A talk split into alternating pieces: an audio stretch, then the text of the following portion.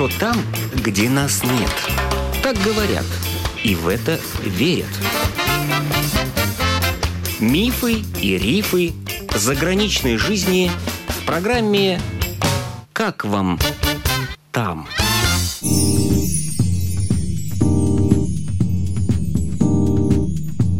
Добрый день! В эфире автор программы Галина Грейдены. Знакомьтесь, Рижанин Юрис Сорокин, 31 год, не женат, инженер по энергоэффективности, имеет свой бизнес. Учился в Дании, работал в Америке. Но сначала закончил Рижский технический университет. В Дании учился год по обмену от университета. Год работал в Нью-Йорке благодаря так называемому Балтийско-американскому фонду свободы, который отбирает амбициозных и талантливых молодых людей и оплачивает им год проживания в Америке для работы по профилю полученного образования. Отбор жесткий. Юрису повезло. Он хотел работать в Нью-Йорке в определенной компании и попал туда. Это был 2015 год. Но Юрис не захотел остаться в Штатах, вернулся, наладил здесь свой бизнес и является членом общественной организации с мировым опытом в Латвии. И вот вы попали в Нью-Йорк, Город вас ошеломил или нет? Конечно, масштаб совсем другой. Просто город огромный. Ты идешь, и он как бы такое ощущение, что не кончается. Не скорость жизни и сам масштаб всего вокруг зданий, размера улиц. Есть такая песня на русском «Небоскребы, небоскребы, а я маленький такой». Чувствовали себя маленьким при своем двухметровом росте? Иногда да. Особенно, наверное, когда в пути, когда из одной точки в другую точку надо проводить в дороге долго. Это раз, когда чувствуешь маленьким, и второе, когда идешь по улице между небоскребами и смотришь вверх, и тогда, да, это есть это ощущение, что маленький муравей внизу.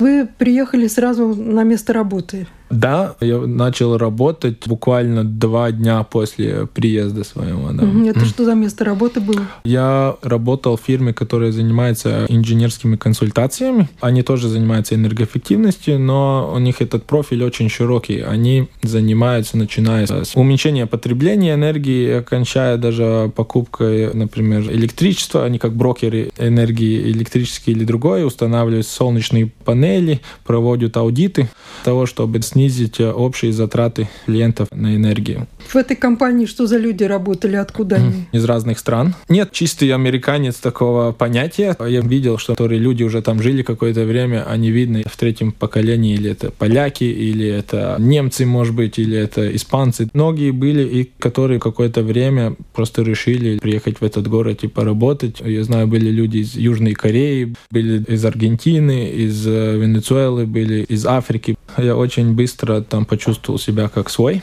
и относились очень хорошо. И мне уделяли время, чтобы я мог понять, что есть что. Сказывали, ну, как бы меня вводили в ритм работы. И деньги хорошие платили, да? Я по своей визе зарплату не мог получать, но мне покрывал фонд. Они покрывали мое прожитие там. То есть они да. оплатили дорогу, да. проживание, угу, угу. то есть платили за квартиру, за еду, так скажем. Ну, да? тебе выдавали конкретное количество денег, и как ты их тратишь, это уже твое личное дело. В каких пропорциях, на какие вещи. Ну, и сколько выдавали, если не секрет, в месяц они? Ну, я знаю, сколько она была на весь год. Это было именно для Нью-Йорка, как для дорогого города, было около 35 тысяч долларов. Долларов? Да. Но это Ничего. хватает на очень, скажем так, неплохое проживание. Я жил вместе с двумя другими американцами в четырехкомнатная квартира. Я жил в Бруклине и работал я в Манхэттене.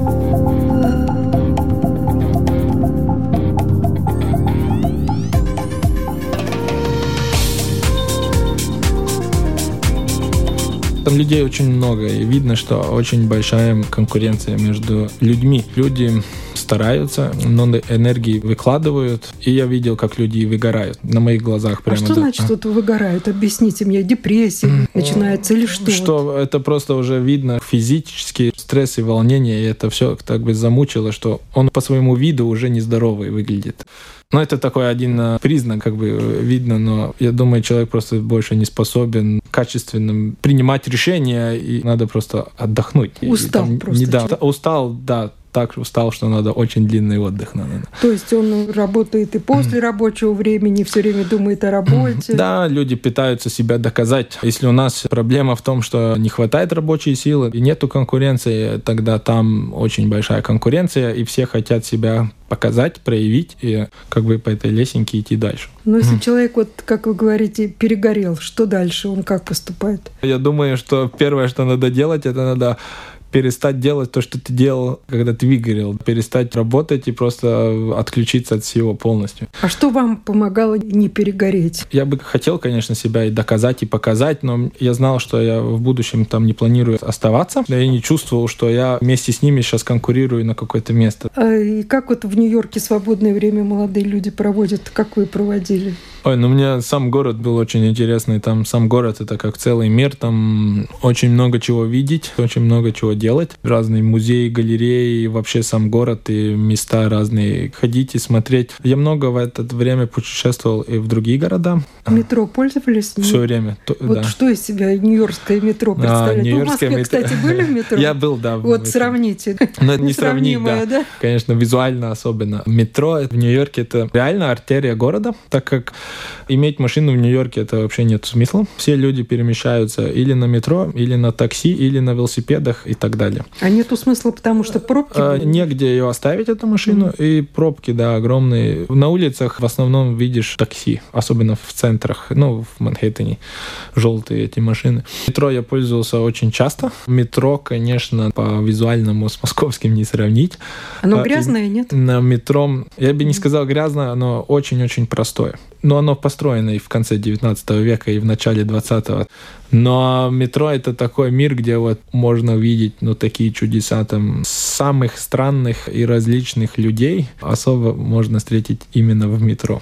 Ну, например? Трудно даже просто описать. Примеры я, наверное, никакие конкретные не дам, но все, что мне кажется, можно вообразить. Вообще люди в Нью-Йорке очень колоритные. Когда столько людей, видно, что каждый человек хочет отличиться, каждый свое что-то хочет показать, свою какую-то индивидуальность. И это разные прически, одежда, поведение, стиль и как они ведут себя. Люди вот это с А до Z покрывается вот эту публику в метро очень в концентрированном можешь увидеть.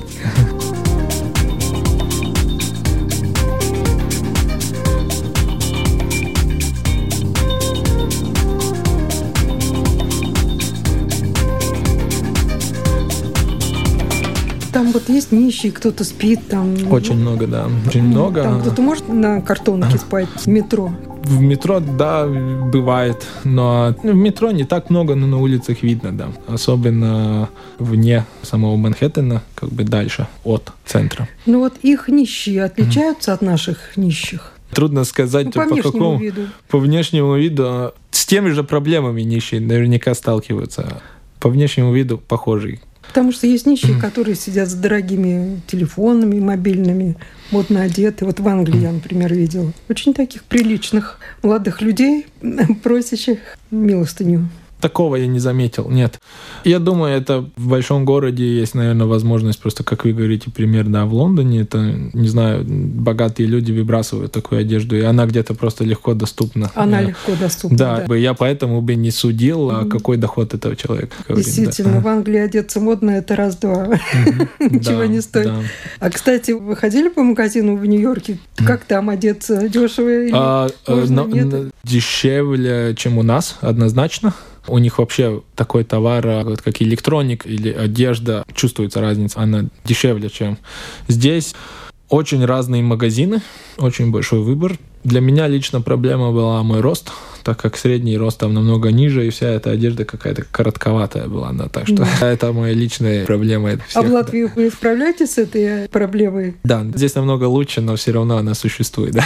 А в Дании? В Дании я, наверное, так много не, не одевался. Не, не одевался, да, там шибко дорого уж все, очень дорого. Дороже, чем в Нью-Йорке? Намного дороже, да. Вся жизнь там намного дороже. Вы работали в Нью-Йорке и в Америке, и у вас не было мысли, что там надо зацепиться учиться, там надо задержаться, жить надо в Америке? Нет, у меня такой мысли не было. Я знаю, есть люди, которые хотели очень остаться, но я лично хотел э, вернуться обратно. Я не хотел оставаться.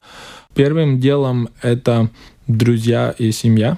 Это очень для меня лично важно. И это среда, где ты находишься, и близкие люди вокруг тебя. Вот мы все время говорим, что у нас есть как бы вот культура, и что мы ее ценим и развиваем. Но это так, когда я здесь нахожусь, я это так не почувствовал когда я поехал туда, когда я был вне Латвии, я почувствовал, насколько это такая тоже э, важная вещь, что есть народ и есть какие-то общие традиции, есть ценности общие. Там вот э, люди приехали из разных стран, и там видно, что новая страна, Америка, 300 лет.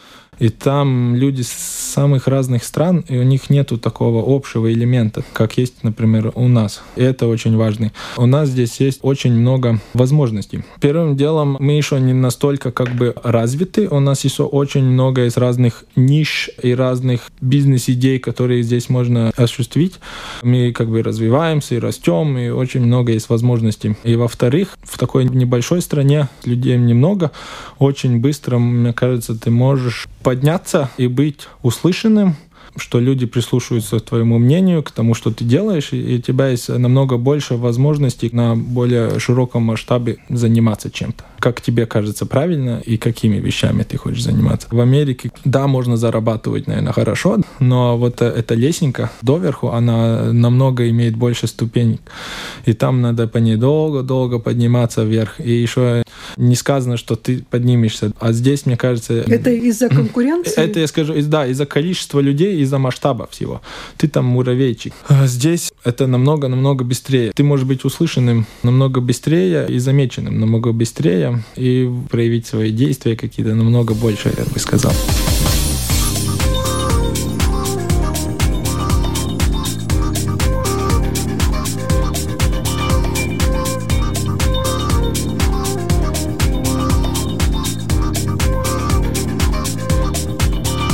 Вы сейчас чем занимаетесь? Совсем недавно с двумя партнерами начал свое предприятие. Тоже занимаемся энергоэффективностью. Совсем недавно начали и сейчас развиваем, ищем новых клиентов. То есть вы консультируете кого-то по энергоэффективности, да? Мы консультируем, да, мы предлагаем такую услугу, как энергоуправление. Это как бы первый этап во всем этом, где мы, анализируя разные данные потребления зданий разных, мы пытаемся идентифицировать, есть ли какой-то потенциал для улучшения, и если вот есть этот потенциал, в каких именно в системах, и в каких действиях. И как второй шаг мы предлагаем улучшение, осуществить, установить конкретные системы, привлечь финансирование, Наша цель, чтобы тратили клиент меньше денег mm-hmm. на энергию. В Америке я получил много, не даже как профессионал, как а, специалист в этой области, как я видел, как из этого сделать бизнес, как они из этого делают бизнес, как они это все организуют. И сейчас очень-очень эти знания мне пригодились, особенно теперь, когда мы начинаем свое дело. Здесь особо помоложе людей а, можно, я думаю, неплохо и здесь а, зарабатывать. Выше среднего очень быстро оказаться в среднем как бы... Сегменте. Да, и выше. Здесь высокое качество жизни, но по низкой цене.